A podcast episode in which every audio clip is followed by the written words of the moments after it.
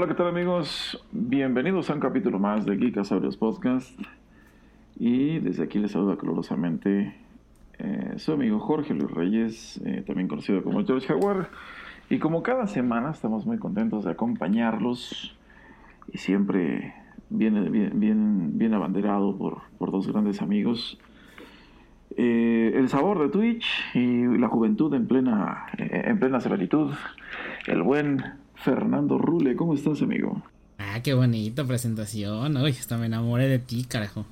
Muy bien, mi querido George, muy bien, muy bien, gracias, gracias por esa presentación. Igual a todos los que nos escuchan, gracias por, pues otra vez darnos la oportunidad de llegar a, a sus oídos. Hasta sus hogares. Hasta sus hogares. No, porque qué tal si lo están escuchando en las cafeterías también, quién sabe, quién sabe. Donde sea que nos estén escuchando. Pero para justamente todos esos clásicos, porque tal vez nos escuchen en un Walkman y para eso tenemos la voz de la experiencia de la década de los ochentas, el buen Esaúd Eduardo, bien conocido como Armando Armando Armando Rule, hombre. ¿Cómo estás, amigo? Armando Rule. Armando Rule. Hola, ¿qué tal? Buenas noches, ¿cómo están a todos? Buenas tardes, buenos días, donde quiera que nos escuchen en cualquier hemisferio, latitud y distancia. Eh, estamos aquí a las órdenes y nos da mucho gusto saludarlos. ¿Y qué tal? ¿Cómo están, chicos? Bien, bien, muchas gracias. Aquí viviendo este holocausto premeditado llamado coronavirus, que no sabemos para cuándo se acabe y pues y pues nomás vemos cómo los soldados van cayendo, la situación se pone más crítica y en pleno verano. No sé por qué no nos dio esto en invierno, porque estaríamos mejor tomando un chocolatito, pero no, estamos sudando, encerrados en casa. Pero sudando la gota gorda. Sí, oye. ¿Y ustedes, amigos, qué hacen para quitarse este o más bien para sobrellevar esta cuarentena, señores. ¿Qué están haciendo? Eh? Jugar. Jugar y ver series. Ver Netflix. Creo que es lo que me está salvando. Si no, no sé qué haría. Sí, yo no sé qué haría si no existiera ahorita. Si se cayera el internet, como hace rato que empezamos a grabar y se cayó. Si eso me pasara una semana, me vuelvo loco si no puedo salir. En verdad, en verdad, ahora sí valoro el que podía salir antes y no lo hacía por quedarme a jugar. Ahora sí valoro el no poder salir. Claro. Porque, pues, estoy siguiendo las medidas. Nadie sabe lo que tiene. Bueno, pero es un, eso, es un perfilamiento bien, muy, hasta cierto punto bastante cómodo para los gamers, ¿no? Porque pues nos quedamos en casa, jugamos más de lo que nos gustaría, dejamos ese mundo terrenal el, con el cual muchas veces no nos interesa interactuar y, nos concentramos en lo que importa, que es nuestro control y nuestra pantalla, ¿que no? Sí, la verdad, en mi caso, fíjense que yo he aprovechado estos días de cuarentena eh, para que aquí en su pobre casa estoy haciendo reparaciones, ya sabes, me entró el, me entró el, síndrome de Tim Allen en, mejorando la casa. el hombre herramienta. Mejorando la casa, pintando, haciendo reparaciones, de todo. Me trae hijo de aquí con un sartenazo de ahora repara aquí, ahora haz esto acá y, así. Entonces, ahí andamos. Pero, pero por supuesto que también jugar los videojuegos es como esencial. Y las series, como bien dice mi Y, y Netflix, Netflix, Netflix es canasta básica. A lo que nos salva a todos del aburrimiento, ¿no? Digo, falta de propuestas, de plano no hay, ¿no? O sea, si de plano no tienes algo que ver es porque definitivamente, pues no tienes, que eso llega a ser un gran problema, ¿no? Porque mientras más, mientras más oferta tienes, más indeciso te vuelves, ¿no?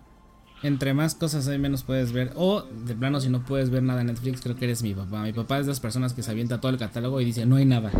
y yo así de, ¿qué? Netflix, entonces soy tu papá. Digo, este, soy tu papá entonces. bueno. Y alguno, y, bueno, alguno de ustedes sabe alguna novedad, que digo algo que, algo que, nos vaya a estar llamando la atención ya en estos momentos o próximamente en Netflix, algo, aparte de El Hoyo, que está en boca de todos, sin albur, mucho No, no, por supuesto, por supuesto. Sí, fíjate que justamente hablando de Netflix y, y, cómo pues, se da la noticia respecto a lo que está cadena de streaming este, tiene ahorita en puerta. Eh, salió, salió la noticia esta semana de que está en pláticas con Ryan Reynolds para traer eh, un live action de ese famosísimo juego de los 80 No sé si les tocó a ustedes siquiera verlo, que se llamó Dragon Slayer. ¿Alguien lo ubica? Ah, yo pensé que iba a salir con la película de Sonic, amigo. de Sonic, ¿no? Ya te iba a decir, no. Dragon Slayer. Dragon recuerdo, recuerdo que fue un, juego bastante sonado, pero honestamente yo no tuve oportunidad de jugarlo. Pero Quincy, que es el que revive todos los clásicos, de seguro sí. No, no, yo, ¿lo jugaste tú, Quincy? ¿Sabes de qué estoy hablando? ¿Ubicas esa franquicia? No. La verdad, la verdad. Bueno, un, un paréntesis ahí al, margen. Fíjense que ese, ese arcade este, fue muy singular porque se estrenó en 1983. Entonces, tratando como de hacer una comparativa de qué existía en ese año, pues eran los inicios de Mario. En las Arcadias, de Mario Bros. En las Arcadias los títulos eran de ese estilo, muy eh, a base de, de, sprites. Todavía no se desarrollaban algunas técnicas que ahora se nos hacen tan comunes en la animación de videojuegos. Y este, este videojuego tuvo la particularidad de que estaba eh, implementado en un Laserdisc. ¿Ubican también esa tecnología de los Laserdisc? Seguramente George sí. Sí, claro, claro, claro. Y sobre todo... Yo sí, la vi, pero no. En, no le sé. En, su momento que trataron de, incursionar como un formato de video, incluso, ¿no? Tratando de hecho, fue sustituir el, lo el primer formato de video digital. Exactamente. Antes de cualquier otra eh, implementación como la conocemos actualmente, era Laserdisc. Eran Neji unos, eh, digamos, unos discos, eh, como si fuera un disco compacto, pero del tamaño de un disco de vinilo, así de Y era una, no, más bien era como una disquetera, ¿no? De tres y media, de los disquets de, noventeros, pero gigantescos, ¿no? Sí, grandototes. Que se metían en una lectora. literal, es que era, una, era un disquete. Si, si, si, si los que están aquí pueden ubicar lo que es un disquete de 3 y media. Imaginen que, bueno, para, lo, para los 3.5 megas que se ocupaban durante la década de los 90, que era una cosita, un cuadradito como de, de, de, ¿qué será? Como de 8 por 8 más o menos. Los Laserdisc eran cosas así, pero del tamaño de un vinilo, ¿no? De un Del tamaño de un vinilo. Y de hecho, si tú veías el disco físicamente era eso, era como un CD, eh, pero a base de aluminio, porque ni siquiera era plástico, era a base de aluminio. Exactamente. Eh, del tamaño de un vinilo. Y, lo, y, la, y, era muy bonito en aquel tiempo porque era el primer formato que te ofrecía audio, y eh, digo, perdón, video digital y audio este, analógico. Y, estéreo también, ¿no? Totalmente. Y estéreo, exactamente. era, era, la novedad de esos años, ¿no? Ahí no había Dolby Atmos, ahí no había ni siquiera. Nada, nada, nada, nada. Ahí era totalmente estéreo disfrutable, ¿no? Y sobre todo, bueno, en Japón fue cuando tuvo el mayor auge ese formato, si mal no estoy. Sí, la verdad que fue, un, fue una patente eh, de, de hecho, fueron dos compañías, una americana, RCA, eh, Víctor, y la otra fue Philips. Y entre las dos crearon esa patente desde los años 50 del formato transparente y luego el video óptico. Y total que ese formato salió en el 78 aproximadamente, pero era demasiado caro de producir, imagínate. Este, formatos impresos en, en aluminio era algo eh, complicado. Pero bueno, el caso de todo esto es, o lo interesante de este asunto es que al estar en este formato eh, que permitía un gran almacenaje de, de fuente eh, digital, este videojuego llamado Dragon Slayer mostraba no sprites, sino secuencias animadas completamente. De hecho, uno de los desarrolladores contrató a un ex dibujante de, Disney, muy conocido, y, y se hizo a mano todos los dibujos del juego. El juego era horrible en su eh, maniobrabilidad, porque literalmente tenías que esperar 3, 4 segundos para presionar, saltar, y el, personaje lo hacía, ¿no? Pero era una, o es una obra de arte eh, cuando lo ves visualmente, porque es una película animada, así. no, y de hecho tiene toda, toda la tinta, o todo el, todo, todo el, todo el film no sé si recuerdan esas películas de La espada en la piedra, ¿no? Que eran producciones ah, viejísimas de Disney. De Disney, de esa animación clásica, ¿no? De los años 60 más o menos. Sí, claro. Pero es una obra de arte visual, de verdad. Si tienen la oportunidad de buscarla en YouTube, eh, la intro, después salió como remasterizado en formato de DVD. Y, y, es un juego de culto, de verdad es un juego de culto. Yo me acuerdo que, como anécdota al margen, le comentaba al buen George que en los años 80 me tocó jugarlo en, en ese famoso centro comercial de, el Paseo de las Estrellas, ¿cómo se llama? El de Galerías, ¿no? Plaza Galería, Plaza de las Estrellas. Plaza Galerías, exactamente. Ahí lo tenían. Enfrente de esa mítica calle que todos los caballeros conocen, eh, y, llamada como Sullivan. es correcto. Bueno, pues esa, ese arcade era el Don Arcade. Tenías que hacer filas de dos horas formando tu ficha para poder este, jugar ese videojuego. Entonces, la verdad es que trae como eh, memoria, eh, recuerdos muy interesantes y muy bonitos porque era completamente distinto. Estaba muy adelantado su tiempo, pero así muy, muy adelantado. Entonces, si tienen la oportunidad, denle una, eh, véanlo, búsquenlo para revivir en Bien, nostalgia. chicas. Véanlo en videos porque está muy feo. Sí, vean el video. Eso fue lo que dijo la hermana. Bueno, pero está- De hecho, estaremos un- dejando yo creo que los links ahí en la, en la descripción del En la podcast descripción para, para que, que lo puedan buscar. le echen ahí un ojito nostálgico. Y nuestros, de hecho, nuestros seguidores millennial seguramente lo pueden ubicar más porque en la segunda temporada de Stranger Things es el videojuego que juegan los personajes cuando van al centro de Arcadias. Es el de Dragon's Lair, porque justo en Ah. ese año es cuando estaba de moda. Ah, ok, ok. Los, los, los, Sí. los niños cuando están en el centro es. comercial.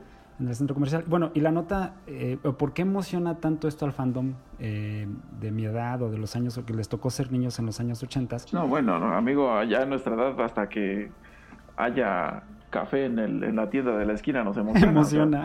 es correcto. Bueno, resulta que, como les comentaba, Netflix está en pláticas con Ryan Reynolds para traer un live action de esta fran- franquicia. Entonces, si esto se concreta y, y- y tal parece que va a ser así, pues apunta como que va a ser uno de esos hits de Netflix. Ya ves que le gusta apostar por la nostalgia.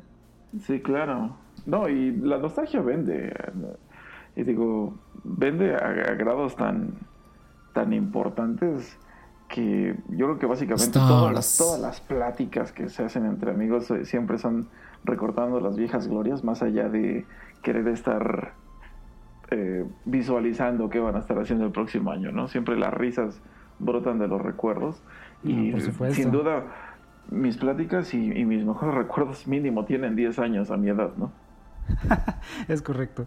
Bueno, eh, como, como nota ahí, en paréntesis, eh, los productores han contratado a los guionistas de, de Lego la, la película, entonces se antoja que va a estar bien la adaptación. Esperemos que así Uf, sea. la película de Lego es buena, ¿eh? Sí, Está muy sí, sí, chistosa. los escritores están a cargo. Si se llega a concretar este, esta nueva live action, van a estar a cargo de, de este reboot, Wow. de esta franquicia. Y, y fíjate cómo me, me- me agrada mucho eh, la parte de la propuesta de que Ryan Reynolds, y yo creo que mucha de la gente se, se va a sentir identificada, pero cómo evolucionó de esa parte en la que nadie lo, nadie lo quería a raíz de su papel desastroso en esa película de Linterna Verde, ¿no? Que hasta él mismo hace parodia en su segunda entrega de Deadpool, que incluso cuando fue propuesta como Deadpool hubo una serie de, de, este, de firmas, no sé si recuerdan, en change.org, eh, para que lo quitaran, ¿no? Y, y- y todo el mundo eh, auguraba el, el peor desempeño para Ryan Reynolds en, en Deadpool y terminó siendo un éxito y de ahí para acá yo creo que ha sido cosechar éxitos a más no poder, ¿no? Ya había sido Deadpool él, ¿eh? En esa película horrible de... Ah, de. X-Men Origins. No, bueno, sí, también otra Sí. cosa muy... Ya había sido Deadpool desastrosamente. Te digo, te digo que la nostalgia es lo que nos trae risas, amigo. No te puedo decir otra cosa. completamente, completamente. Y hablando de nostalgias, eh, hubo ahí un, un, un- un- un Stars. trailer ¿no? de, de- de Capcom que estuvo resonando bastante fuerte. no sé Oh, si por. Dios. No, no, va es tener Un maravilloso. orgasmo aquí visual, Neji. Ok. Muchachos, es que en serio, lo acabo de ver hace media hora antes de empezar a grabar y es una cosa maravillosa. Para los que no saben, que creo que... bleh, digo, si no lo saben es porque no conocen Resident Evil, pero el 3 de abril va a salir ya para Play 4, para One y para PC el juego de Resident Evil 3. No sé si jugaron ustedes el demo, chavos. No, la verdad O es sea, que no, no, no lo he jugado. Yo no he jugado un Resident Evil desde tú. PlayStation 1. Con eso te digo todo. Ok, bueno. Nada más les voy a decir una cosa. Voy a definirlo con una palabra y no es de fanboy ni nada de eso. Es orgasmiante, muchachos. A mí, en lo personal, me encantó el nuevo, la nueva imagen de Nemesis. Que así como ahorita estabas comentando que la gente odia que haya estado Ryan, este Ryan Reynolds en, en las películas de Deadpool. Bueno, Ajá. en la película que no fuera a estar. Están haciendo lo mismo para que cambien la cara de, de Nemesis porque hubo un cierto cambio, ¿no? En lo personal, a mí me encanta cómo se ve. Me encanta cómo se juega porque se está jugando otra vez con la cámara que es desde el hombro, como se jugó en el remake de, de Resident Evil 2 o como se vino jugando desde Resident Evil 4. Ah, ok, ok, ok. Y Ya no es, ya no es esa, Y bueno, esa, jugué- isométrica que... Bueno, isométrica desde No, angular, ya no. no. No sé exactamente cómo se llama. así como cámara de vigilancia, ¿no? Ah, Exactamente. Dejémoslo en cámara de vigilancia. Ok, ok, sí. Y este, no, es otra vez la, la cámara desde la desde el hombro. Y el, el demo yo lo acabé como en 20 minutos. No sé si, si le saqué todo. lo jugué dos veces. De hecho, lo jugué en stream. Y este, y no manches, cuando te corretea Nemesis. Uf, en serio, o sea, jamás sufrí tanto, con tanto placer. O sea, suena raro. Pero no, o sea, compra segura, muchachos. Perdónenme si no muy fanboy. Pero en verdad, tú, George, que no lo has jugado, a lo mejor te digo, juega ahorita el 3 para Play 1, emúlalo o bájalo, no sé. Posiblemente no te, no, te atrape, pero ahorita juégalo así. Juégalo ahorita sí, juega el demo y yo estoy seguro que te va a gustar. Y te va a frustrar porque la verdad yo morí dos veces. Está bien difícil, no sé cómo vaya a ser el juego real. Pero es una cosa bien, bien chula. Bueno, pero Ahí está el eh, dato, si es el demo 3 de abril. ya está por salir, debe ser ya, ya un, un demo Casi la versión pulido, final, ¿no? sí, ¿no? Bueno, lo que yo voy es no sé qué, qué vayan a dejarte, porque aquí nos dieron muchísimas balas. Y los que hemos jugado Resident o cualquier tipo de ese tipo, más bien cualquier estilo de, ese, de esos juegos, sabemos que las balas es lo que menos hay. Oye, N- Entonces oye, aquí me dieron Fer, balas para aventar al cielo, mande. una pregunta, ¿pero es así el port tal cual los que jugaron la versión de... de qué, ¿En qué salió, en qué consola salió ese juego, ese Resident? Mm, mira, eh, se supone que la idea era eso, que iba a ser exactamente lo mismo, pero no. En el 2 hubo cambios. No voy a decir qué porque no tiene mucho que salió, pero hubo cambios.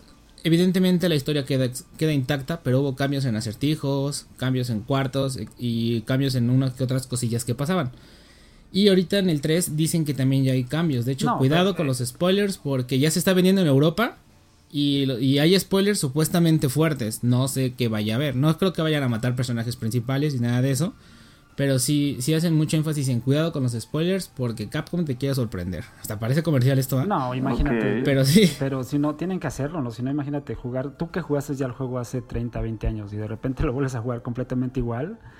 Pues digo, mucha nostalgia, mucha nostalgia, pero pasar ahí que 20, 30 horas Aunque- está cañón, ¿no? Fíjese que Mario Sí, Kart, sí, sí. amigo, Fíjese Mario jugarlo, Kart. ju- jugarlo desde otra, desde otro punto, desde otra No, no, no, cámara, pero en el el, juego ca- en el caso, en el caso de Mario. Kart es diferente cada partida porque depende de los contrincantes que tengas, ¿no? Aunque sea el mismo circuito y lo que sea. Pero en el caso de Resident Evil es como vas a la misma casa, la que jugaste hace 20 años, con la misma historia. Eh, no sé si me explique. T- sí tiene que ser como Sí, un sí, sí. verdadero fan, ¿no? Para volver a rechutarse todo. Cuando ya conoces o sabes qué es lo que va a suceder en, en cada puerta. No sé, se me antoja de esa manera. A mí me emociona, a mí me emociona por los gráficos, evidentemente. Me emociona porque están ocupando la cámara que lo volvió a traer a la grandeza Resident Evil. No, que imagínate que 4. sean los mismos Lastimosamente, gráficos de hace 20 años. lastimosamente el 5 y el 6 fue flameado. Los Revelations eh, no están tan buenos, tampoco tan buenos. Pero ahorita sí Pero no son malos. Digo, como, así Pero como ahorita todo estos- que, uf. que- que vuelve a la vida, eh, pues por ejemplo la, la- el remake que hubo de Resident Evil 2 fue un hitazo, ¿no? Un trancazote y pues, obviamente Capcom, siendo Capcom, así como lo fue, lo, lo es en su momento Electronic Arts, este, no van a dejar pasar esa minita de oro, ¿no? Claro. Sí, sí, sí. Yo, siento que van a sacar remakes de todos, ¿no? Y si no, pues qué tontos. Porque pues, el 1 también se va a vender. Code Verónica también yo siento que se va a vender. Creo que el menos aceptado por la gente va a ser el 0. Siento yo. Pero. Y, y a- había, Pero, uno, pues, ah. había uno de rieles, ¿no? Había un, había un Resident Evil que estaba basado en rieles. Se llamaba Resident Evil Gun Survivor, si no mal recuerdo. Pero e- era uno que estaba Era- que salió solamente para Wii, si mal no estoy, o Cubo, no recuerdo. No, ese en algún momento yo lo jugué en Play 1. Y sinceramente no sabía si era original o pirata. Pero yo lo jugué en Play 1. Y este. Y era como. ah, ¿Cómo se llaman esos juegos de, de maquinitas que están en. En, la, pues en las maquinitas, valga la redundancia, con pistolitas y todo, que la, Ah, la bajabas para the recargar y todo eso. Ah. Exactamente, era, ese- of the era ese Dead. juego que estaba Ah, buscando. Era. House of the Dead. Y yo lo, yo lo jugué, me llamaba la atención, nada más que era bien chistoso porque era el mismo zombie, ¿no? O sea, todos los zombies que me aparecían era el mismo vato con pantaloncito verde y camisa amarillenta Sí, con sangre. Como el del Y todos eran, todos eran el mismo. Oye, O sea, todos me salían ¿Pero cinco, cinco eran iguales. Y hacer era la bueno. recarga? ¿Tenías que bajar el control o qué? ¿Cómo se manejaba ahí? No, no, no, todo, todo era con control, o sea, no, Ah, no, sé si existía una pistola para, para, lo que es el House of para Play. Yo lo, yo lo jugué así porque le estoy diciendo que no sabía si en verdad era, era original en el Play 1.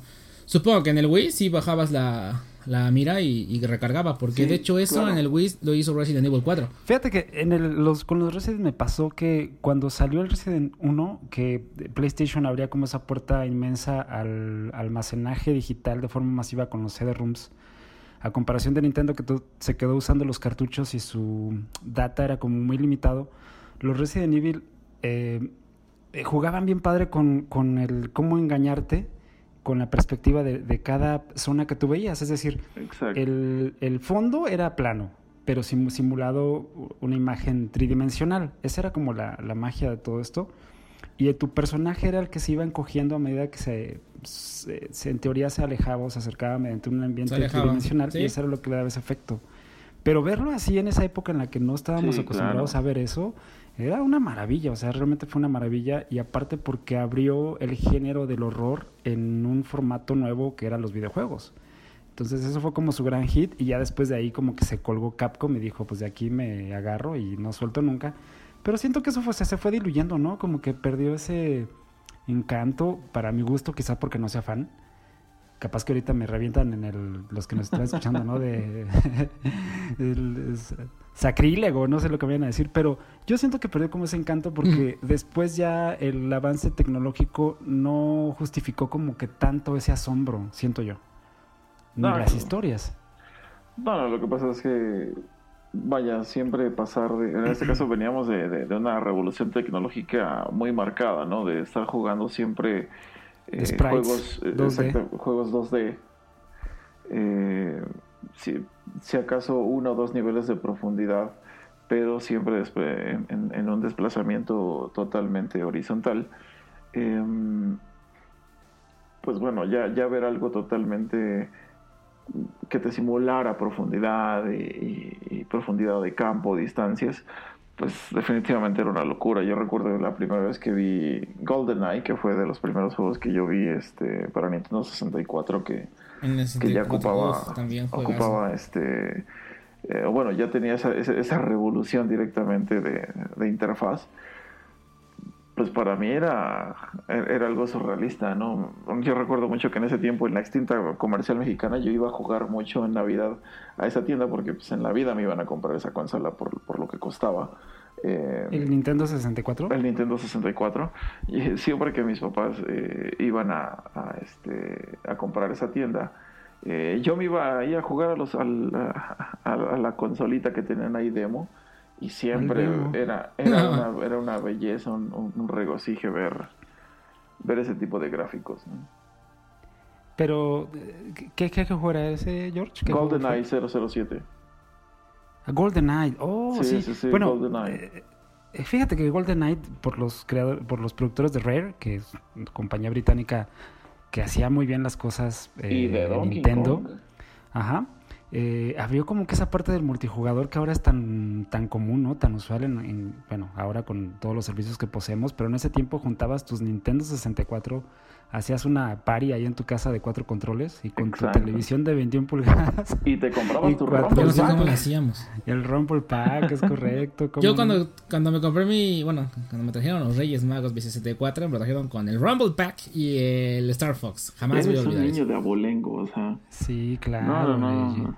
Se me hace que tú eres el niño pecoso, así, este, malhumorado y todo soberbio. Me conoces y sabes, y sabes que no que soy así. miraba, que, que miraba Es lo por peor, ¿no? encima Que del te hombro conoce bien a y- todos los demás.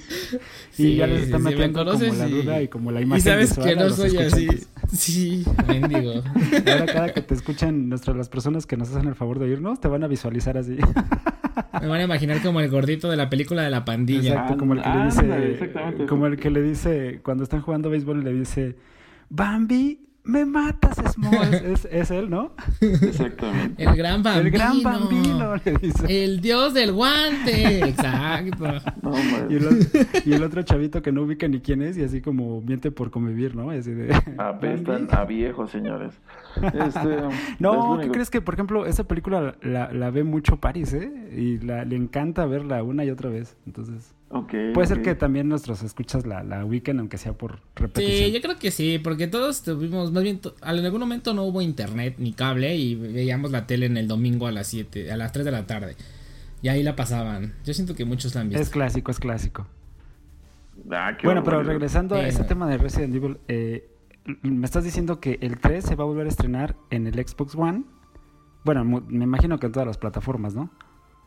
Ajá, Xbox One, bueno. Ah, bueno. Excepto. En Switch ahorita dicen en que no. Nintendo Switch, supongo, ¿no? en no, pero hay rumores que, su- que en el demo hay, hay como un código en el cual ah, bueno, dicen que puede existir la versión de Nintendo Switch. Claro. Y también hay rumores de que lo van a ocupar. Y suena bien lógico porque el rumor apunta en que en el Switch vas a jugar la versión original sin mejora gráfica y aún así se va a trabar. Ah, ahí, va, ahí va a reventar la Switch otra vez. ¿Alguien, odia Nintendo Switch.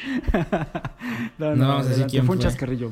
hay, hay, rumores de que van a utilizar, como lo que estábamos hablando en el stream, en el, en el stream, ¿eh? en el podcast anterior, eh, el, el virtualizar una Nintendo Switch más poderosa y jugarla en tu propia Switch. Entonces, más poder en la nube prácticamente. Mm, es como lo que, estuvieron haciendo con este juego, con... Ah, pues justamente con... Simón, estoy con Resident Evil, ¿no? Un juego de Resident Evil. Estuvo... Capcom estuvo haciendo streaming del juego, ¿no? En Nintendo Switch. Para que lo puedas, para que lo puedas jugar en Switch. Ajá. Entonces hay rumores de que posiblemente llegue a Switch. Muchachos, no se sientan mal si nada más tienen Switch. Y si nada más tienen Switch, no manchen. Compren un One. Están bien baratos ahorita. Sí, para que lo jueguen. La verdad. lo vale. Mucho, mucho. La verdad lo vale. Es, es, un buen momento, amigos, teniendo, teniendo en puerta ya las consolas de nueva generación, que bueno, me queda claro que todo está, todo está siendo aporreado por el coronavirus y, y todas las industrias. Que bueno, nada más como, como hay un, un, pequeño este, apéndice, la, la industria de los videojuegos está siendo la menos lastimada por este tema digo, sí, sí está absorbiendo, sufriendo pérdidas, pero bueno, comparativa, en comparación con todos los demás sectores de la industria, es la que está sobrellevando de mejor manera todo este problema que biológico que se está viviendo en el, en el mundo. Pero, ¿ustedes creen que sí, sí, sí valga la pena? Digo, ya teniendo o estando a prácticamente pues meses de que se estrenen estas nuevas plataformas. Fíjate que ahí tiene que ver eh, la pregunta con el costo-beneficio, ¿no? Más bien dicho. ¿Qué obtienes con lo que pagas? que depende de la persona, exactamente. Y, en este caso, la verdad es que están ahorita como en precios muy accesibles, muy baratos. Y el catálogo es impresionante, ¿eh? Tienes un catálogo muy amplio. Ajá. Mira, si no tienes 15 mil pesos, que es lo que siento yo que van a costar las nuevas consolas, este, no tiene caso que juntes o que te mates de hambre para comprarla, porque al principio bien sabemos que no salen cosas tan fuertes para esa consola. En este caso hablando de Play 5 o de Xbox, este Series X. ¿Por qué? Porque todavía lo siguen ocupando para Play 4 y para Xbox One. Entonces yo siento que si te esperas un año todavía con las consolas de ahorita, puede funcionar. Te puede funcionar ahorita un One. En especial porque si no la tuviste desde el principio, ahorita tienes una cantidad inverosímil de juegos, sin contar todo lo que viene también por Game Pass, o sea, todo lo que te ahorras en ese beneficio es algo muy muy bueno y el catálogo ahorita pues digo, tienes juegos hasta para aventar hacia arriba, de plano es, es ahorita el, el catálogo es muy muy amplio y yo siento que es una buena oportunidad ahorita. Si no tienes 15 mil pesos o no crees tener 15 mil pesos para diciembre y no tienes consola, pero si tienes 5 mil, vete por una One o por un, por un Play 4. Por ejemplo, la versión digital es que, es completamente digital de la Xbox One. Estuvo en precios eh, increíbles, ¿no? Hace poquito la conseguías hasta en 2.900 pesos nueva. La llegué a ver en Costco y en ah, varios lugares así. No desconozco, no sabía. Con este, con un tera, buen fin, ¿no? con, bueno, después del buen fin todavía duró como varias semanas. Y, era la opción, la, versión con un tera de almacenamiento, la vi en Radio Shack, en Costco, 2.900 pesos. Incluía tres juegos y un mes de paz. Entonces, la verdad, la verdad es que era muy buena opción. Sí, yo siento que es una, buena, opción. Entonces, digamos que en ese caso, si tienes, la, si tienes las consolas, no vale la pena como renovarla, pero si no las tienes, pues es un, es un buen este, aliciente para pasar la cuarentena. ¿no? Y si tienes las consolas y, tienes 15 mil pesos, pues adelante. Ah, claro. Entrar del primer día. Pero yo Pero pues yo siento que no hay. No, como que no hay prisa al momento. ¿Por qué? Creo que todos nosotros vivimos el, el, el lanzamiento del One, ¿no? Todos lo compramos casi luego, luego. Y mm, estuvo muy accidentado, ¿no? ¿Se acuerdan que nada más estaba Titanfall y este juego que era como de gladiadores romanos? El de plantas contra zombies. El ROM. Miren, yo, yo por ejemplo, no, yo me acuerdo que yo lo compré día uno. Fue después, ¿no? Titanfall llegó un poquito después, ¿no? No, sí fue de Titanfall llegó un poquito después. Con lo que ustedes empezamos a jugar fue con Call of Duty Ghost, que es malísimo. y también salió para 360. Este, el, el Grand Theft Auto 5 salió como a los 6 meses, que también ya estaba en 360. Plants contra Zombies Garden Warfare, que estaba en 360 y en One. Y eso no estaba fue tan malo, que ¿eh? más Eso estaba jugué. No, eso, Y no fue bueno. Su, su primer es que el problema, el problema es que no estaba tan malo porque no había otros juegos. Comparado con qué, no, ¿verdad? realmente yo creo que sí. sí- había un- había un- una, una meca bastante importante de, de- de fans que, es que que, seguían a plantas mira, contra zombies y, y pasar a ese a ese modo de shooter, la verdad es que sí estaba divertido. Y yo recuerdo que. estaba divertido. yo pero yo siento me la que fue por el- bien con ese juego. ¿eh? Sí, pero yo, yo siento que fue por el fail que ocasionó Call of Duty, que era el único shooter fuerte que existía. No había Gears, no había Halo. No, no, no. Ni ninguna otra IP nueva. Nada más había. Bueno, Play Bueno, 4 tenías esta- estaba. Call of Duty que era malísimo. En Play 4 Bueno, aquí yo no tuve Play. Entonces, No, yo tampoco. Yo, aprendí de, la generación de antepasada que dos consolas no dan para mi tiempo ni mi bolsillo, en mi caso. Entonces preferí quedarme con el Xbox. Con el Yo aprendí para esta generación que la Switch es secundaria y una consola de PlayStation o de Microsoft es la, es la primaria. Aunque me revienten, creo que es, es ¿Ves lo que más- te digo, amigo? Eres un, eres un burgués. oye, un Switch como se- No, no soy un consola burgués. Los que, los que me conocen sabe, sabe que me compré el Switch hace cuatro meses, que fue en noviembre, y fue en el Buen Fin, y lo ocupo por el stream y por Zelda, nada más. Ok. No es porque sea, no porque sea burgués. El señor burgués Ok. y ahorita Ni mucho menos. jugando desde su casa en el podcast con un, le- un lente así redondito en su ojo, un sombrero de bombín y un bastón, ¿no? Así Sí, todo. al, al puro estilo Co- del señor Cobblepot. Como el señor Monopoly. me gusta más el señor Monopoly Como el porque señor el pingüino Monopoly, no está chido. El pingüino, ¿no? Sí, el pingüino no, no me agrada. no me agrada tanto. Oye, oye. Porque me imagino el, el pingüino el gordito, ¿no? Ese que está amorosito de las películas de Tim Burton. Tim Burton. Ah, que Danny DeVito. Ahí lo interpretaba Danny DeVito, si mal no estoy. Danny, Danny DeVito, es correcto. Actorazo. Esas, esas, esas, esas películas de Batman eran una belleza total. Recuerdo mucho mm, que yo, yo no sé si recuerdan que, que mucha memorabilia de, de la que salió en esos años eran eh, figuritas que brillaban en la oscuridad que venían en los cereales de Kellogg's. Fíjate que esa parte me la perdí, no recuerdo yo eso. Yo, No, no, yo, no, yo no, recuerdo mucho la película, la primera de Batman de Tim Burton, por el soundtrack donde de Prince. Era, Sí, era orgásmico. De hecho salía este de ¿cómo se llama? De, de Batman the Joker's Dance. Eh, sí, donde de era, interpretado como la así. dualidad. eh, Prince y era Batman y The Joker. Y estaba genial, genial, genial. Sí, Muy sí, buen sí. soundtrack. De los mejores soundtracks de, basados en películas. En películas, sí, sí, sí, una inspiradora. Bueno, Prince en general Eh, es un maestro, genio. ¿no? Fue un genio, así, lit, Sí, sí, sí. completamente. Ay, qué barbaridad.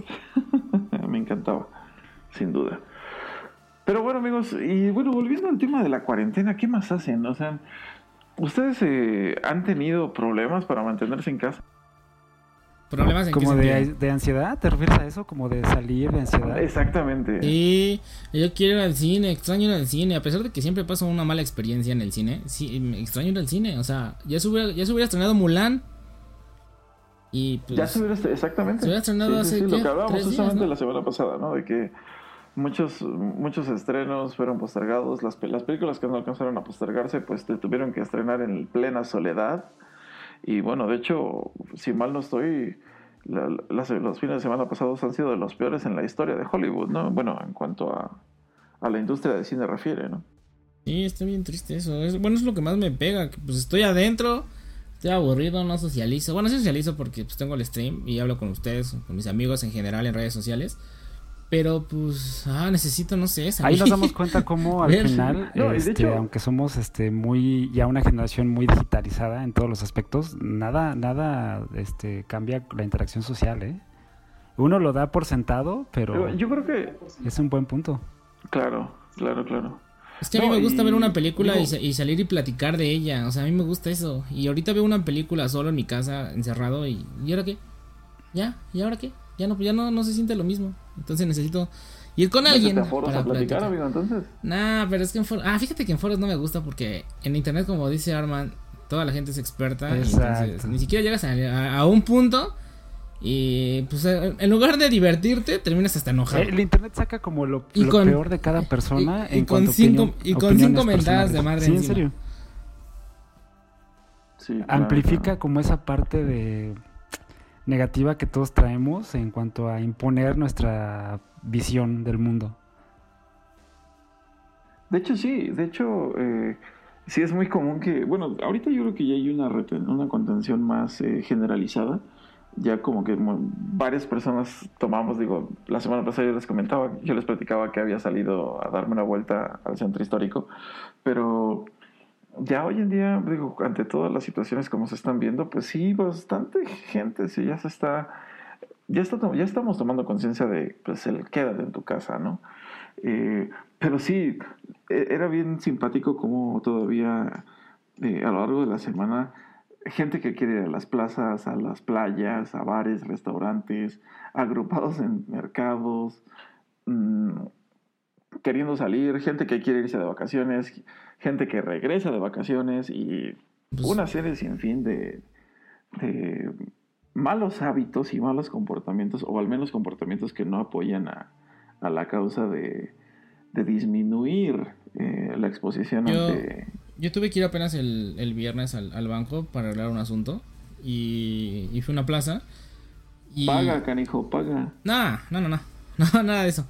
Y este, no inventes la plaza, o sea, a pesar de que la plaza estaba vacía, entre comillas, o sea, la plaza estaba llena. O sea, se escucha raro, ¿no? Pero, digo, a, comparación de los días normales de la cantidad de gente que había, no había mucha gente. Pero aún así había muchísima gente. Y dices, ¿cómo es posible que haya tanta gente cuando en teoría tendremos que estar encerrados todos? Y habías unas 10, 15 tiendas que estaban abiertas vendiendo al público. Eran, eran de ropa, no eran tiendas de renombre como, bueno, Ajá. ya saben de cuáles, ¿no? Para no mencionarlas. Eran, eran, eran, pequeñas boutiques. Exacto, y esas sí estaban abiertas. Bueno, ahí sí yo entiendo que pues a lo mejor si, si eres una persona que no es de una línea o algo así, pues necesitas vender para vivir, ¿no? Pero aún así, o sea, es, es increíble la cantidad de gente que, que, había ahí. Había parejitas de novios y así, como si no pudieran estar haciendo lo mismo en sus casas, ¿no? Bueno, a lo mejor y no, pero, o sea... Siento...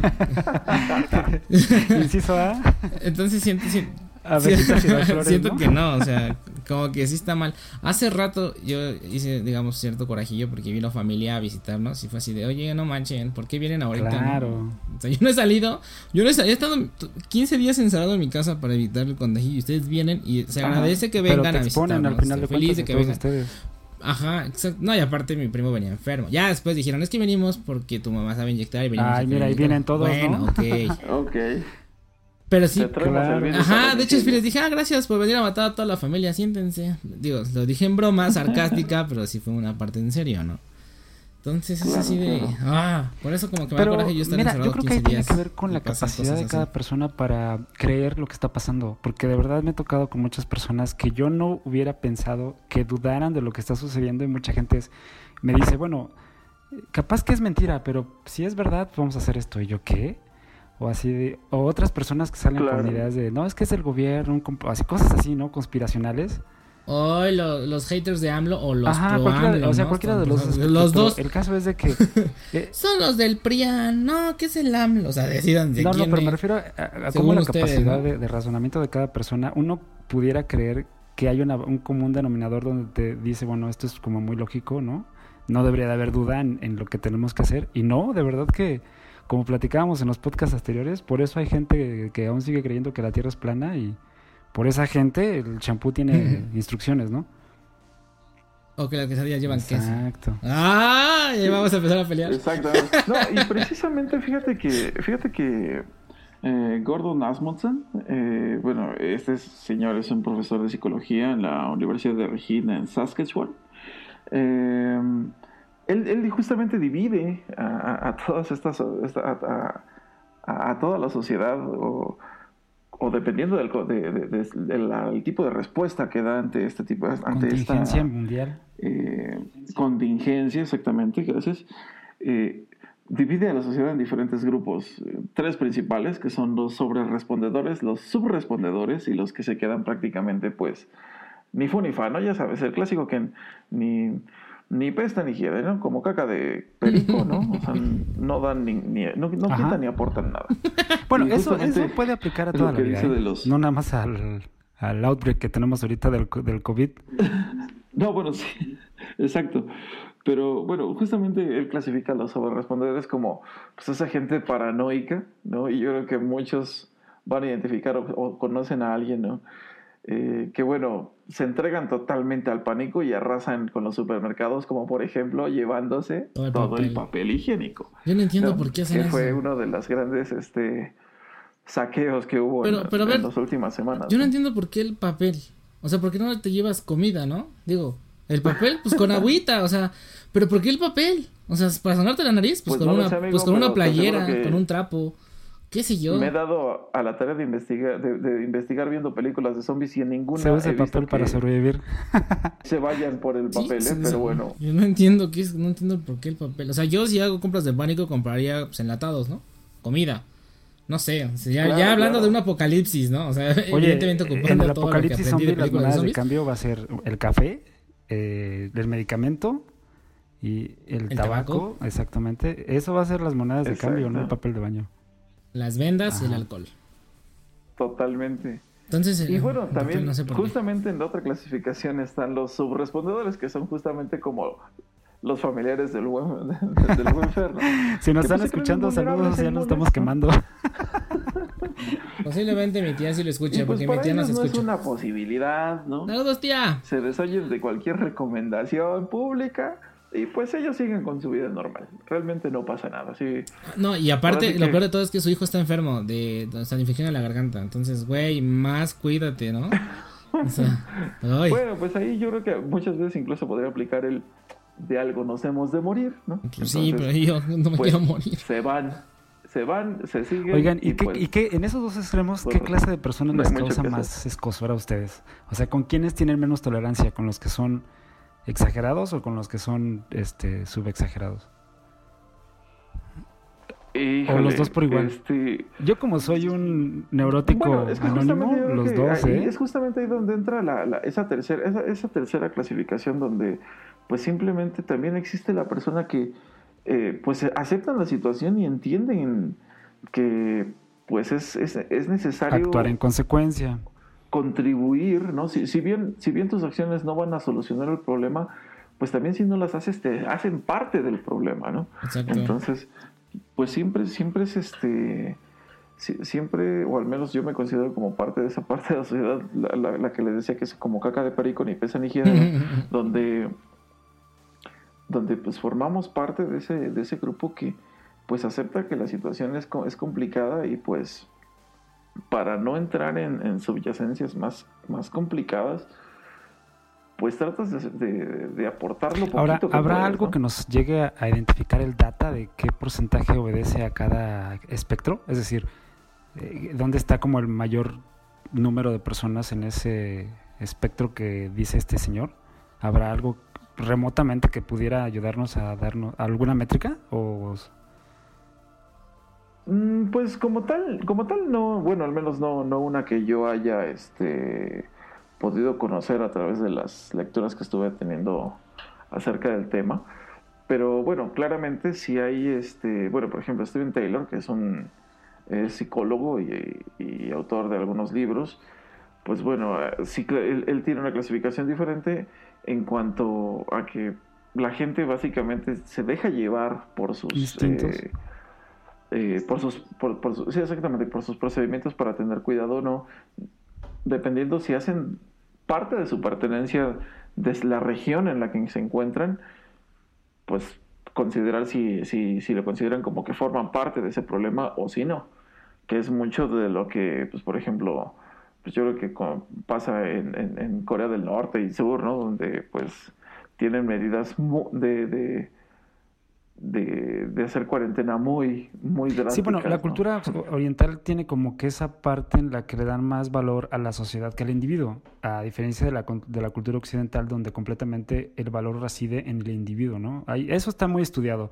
Eh, socialmente hablando, sí hay como una diferencia muy marcada social entre el occidente y el oriente, y eso explicaban los expertos ha ayudado en países como China, Corea del Sur a, salir pues avantes de, esta situación y cómo por el contrario en lugares como Europa y Estados Unidos y por ende quizás América eh, juega en contra porque justamente es eso, eh, la individualidad de las personas les permite decir no, no, no, no, yo creo que eso es mentira, ¿no? Y yo sigo mi vida normal. No, y justamente, justamente de ahí viene otro término que justamente hace el doctor Taylor, que es lo que él denomina como infodemia, que es justamente pues como hay tanto bombardeo de información, digo, tienes radio, internet, eh, el podcast de Gicasaurios, eh, y todo lo que ocurre en las redes sociales, pues que te generan una, una, una, una seria eh, insensibilidad junto a, frente, al tema. Y pues obviamente esa, esa información conflictiva de entre lo que es bueno, lo que es fake news, y todo ese rollo, pues te genera pues una serie de, cuestionamientos acerca de todas esas contradicciones y te genera cierta aversión hacia el tema y es donde dices, ¿sabes qué? Esto, lo que decías, ¿no? Esto no está pasando, esto es, es algo totalmente diferente y pues te vuelves hasta cierto punto pues como bien lo comentaba, insensible. Sí, y nota al margen, que Casorius no, no pretende ser experto en nada, ¿eh? simplemente platicamos lo que nos llega y punto final. justamente hablan de ese tono apocalíptico que algunos medios le damos a, a este a esta, este, esta, pandemia. Pero, pero bueno, no es más que tratar de verlo con, con los ojos más carismáticos posibles. Sí, pero siempre sigan la, tratan de seguir como alguna fuente confiable. Digo, la Organización Mundial de la Salud difícilmente va a poner algo descabellado, ¿no? O, o inverosímil. Entonces usen el sentido común y apéguense a fuentes oficiales lo más posible. Todos nos podemos equivocar, la Organización Mundial de la Salud se puede, se puede equivocar, los científicos que estudian el caso se pueden equivocar, pero evidentemente va a ser menos que aquellos sitios que se dedican a las fake news, ¿no? Sí, claro, claro, claro. Y bueno, definitivamente, digo, hoy en día eh, uno de los grandes retos, yo creo que ante, ante cualquier situación o sobre todo algo atípico a lo que pues definitivamente nadie está acostumbrado, que es justamente esa consigna tan fuerte de quédate en casa, pues yo creo que realmente pocas personas ah, eh, son realmente especialistas en eso. O sea, ¿quién puede realmente considerarse como un experto, no? Fíjate que pasó, por ejemplo, bueno, todos nos consideramos expertos en algo, inconsciente o conscientemente, pero es peligroso cuando las personas que están en cargos de autoridad se consideran expertos en un tema en el que no lo son y que no dejan hacer su trabajo a las personas que realmente son expertos, ¿no? Y pasó algo bien chistoso la, hace dos, tres semanas porque estaba el presidente de cierto país muy poderoso eh, con los científicos en los laboratorios que se dedican a estudiar el caso para encontrar una vacuna y empieza a hablar en la entrevista pues, en cadena nacional de su país empieza a hablar y empieza a decirles lo que él cree que es el porqué del problema y la solución al problema, en vez de que justamente dejar hablar a los expertos que saben y que tienen la sartén por el mango y los datos. Abrazos, abrazos llamados. No, no, no, no, no, no, no, no, no fue él. pero, pero este, y, y, fue, fue como muy curioso porque justamente pasaba eso, ¿no? De cómo el que él tuviera ese poder hace daño, porque eh, entorpecía, pues, o entorpece el, el, camino al que se debe de, seguir. Y, y, así como hay mucha gente que puede tener acceso, eh, bueno, por ejemplo, como, como Fer, como tú, tal vez como, como yo, que a lo mejor tenemos el, el privilegio de poder entrar a, a, buscar diferentes fuentes y, y, e informarnos de cierta manera de sobre sobre los bemoles que lleva a obtener un X o Y procedimiento, hay gente que definitivamente se queda con lo que únicamente escucha a través de, de la, del vocero y de, un vocero tan importante como un presidente. ¿no? que esté mal informado. Digo, no, no creo que todos lo sean. El problema radica cuando personas clave en esos eh, lugares de autoridad, de decisión, eh, pues justamente son así, ¿no? Que, que en lugar de dejar que los expertos lleven el tema sobre, o sea, lo hacen ellos mismos, vamos. Sí, sí, sí. Y eso ocurre en todos los ámbitos, pero bueno. Exactamente. Y justamente hablando de, expertos en aislamiento, aparte de los gamers y los, y, los fans del anime, ¿quién más creen que sean verdaderos eh, expertos en estos temas? Un astronauta. los astronautas. ¿La tiene? Oye, oigan, como ustedes recuerdan eh, esa, esa serie de televisión de Ren y Stimpy. Claro que me acuerdo Claro, de la serie. les tocó, pero- les tocó. Cuando hacían sus acercamientos y Eh, se veían dos pelos ahí No, no, sí, bueno, es- se recuerda más por eso. Pero hay un capítulo donde Ren se vuelve este ermitaño. Cuando se le muere su pedo. No, no, no, cuando se, muere, se vuelve ermitaño, entonces se va a una cueva. Ah, ya me Para que, la sociedad, capítulo. para que la sociedad de ermitaños lo acepte, tiene que pasar cierto tiempo en aislamiento en la cueva, ¿no? Años, y ya se le hace todo con barba y todo viejo. y, y lo rechazan porque se hace un amigo imaginario en la cueva, ¿no? Y se dan cuenta. Ah. no, no. Así Ay, todos ay, nosotros, ¿no? Ahorita con lo del aislamiento. Así Sí, andamos. claro. Y bueno, justamente, Fer, le el- le, le diste el clavo, Ah, justamente. Chris Hadfield, que es un astronauta veterano.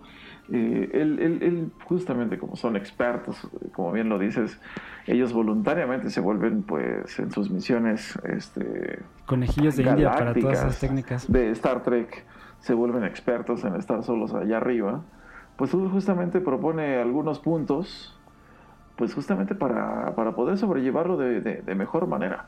Y como qué puntos creen ustedes que serían importantes para, pues para poder estar eh, o poder sobrellevar mejor este, este tema de la cuarentena, amigos? Entender Fíjate que lo Ajá. peligroso que es este virus. Respetarlo hasta cierto punto. No estarle jugando al fregón. Al de yo tengo anticuerpos porque como tierra o porque como en indios verdes Exacto. y me salgo. Exactamente. Yo siento que ese es. Entender el riesgo. Exactamente. Efectivamente, y, y, le aca- y nuevamente, amigo, estás, estás pegándole a todo. Estoy que Justamente, flipo, estoy ese que flipo, ese es- carajo. Ese es uno de los primeros puntos. ¿Qué otra cosa, amigos? Por ejemplo, él decía algo bien importante y es definir como el objetivo, ¿no? Al estar justamente en esta situación, ¿qué, qué va a pasar? O sea, ¿qué plan tenemos? Eh, ¿qué, qué, qué se va a hacer? Entonces, el que se define algún objetivo real alcanzable Exactamente. Es un paso crítico para avanzar durante el aislamiento. No, no, no recuerdo, la verdad, este, el autor de, o, o quién decía justamente lo que voy a, lo que voy a anunciar en, en un momento, pero eh, algo que siempre te, te dicen es, bueno, lo primero que hagas al, iniciando el día es tiende tu cama, ¿no? Porque si logras hacer la primera Sí. tarea, estás listo para hacer la segunda y la tercera y las que vengan. No manches, yo a Fue, veces fue no tiendo mi un cama. ex militar americano que escribió un libro que hablaba precisamente de eso, de tiende tu cama. Ah, ok, ok. Sí, la verdad es que lo, lo, lo, lo, escuché en algún momento, la verdad es que en estos momentos no se me viene la referencia a la mente, pero bueno, si es el militar, pues bueno. Adiós, gracias, Rambo. Sí, sí, sí. Gracias por darnos estas lecciones de vida. Otro de los puntos que es muy importante es identificar las restricciones, ¿no? Eh, saber perfectamente cuáles son tus límites, cuál es la barrera de esos límites y respetarlos, pues justamente para no ser invasivos ni, ni, ni, ni causar daño al de lado, ¿no? Porque tu libertad termina donde empieza la de otro, ¿no? Fíjate que, por ejemplo, eh, eh, hablando de este astronauta, eh, hay un programa de la NASA que justamente una de las mm, pruebas que te- le hacen a todas las personas que desean ser astronautas es justamente el aislamiento. ¿Cómo, cómo reacciona tu, tu psique, tu persona, a esos estados extremos donde justamente no hay nadie más que tú, ¿no? Y, y obviamente eh, ellos tienen como una especie de, asignación de vida, de materia, no sé cómo decirlo, en donde les, enseñas, les enseñan técnicas eh, que tienen que trabajar, pero principalmente con su mente. O sea, en realidad todo depende de, de lo que está en tu mente y con eso eh, ponerse a trabajar para vencer esas, ese, como ese limitante de, del, de- del estar aislado. Y, y ¿Será bueno, que se crean un tulpa? ¿un qué, perdón? Un tulpa. O sea, que se lleven un, un balón Wilson. Ah, ya, ya, ya, claro, claro. Sí, bueno, eh, eh, un- una, una ocasión me tocó escuchar. No, bueno, eso no es un tulpa, ¿eh? Ah, por favor, señor, nos gustaría dar luz sobre este tema. No, bueno, un, un- un tulpa eh, se supone que es una... eh, bueno, e- es una técnica budista muy, muy, muy, muy vieja en la cual literalmente mediante concentración y meditación muy profunda tú eres capaz de crear un ser que tiene voluntad propia más allá de tu control mental.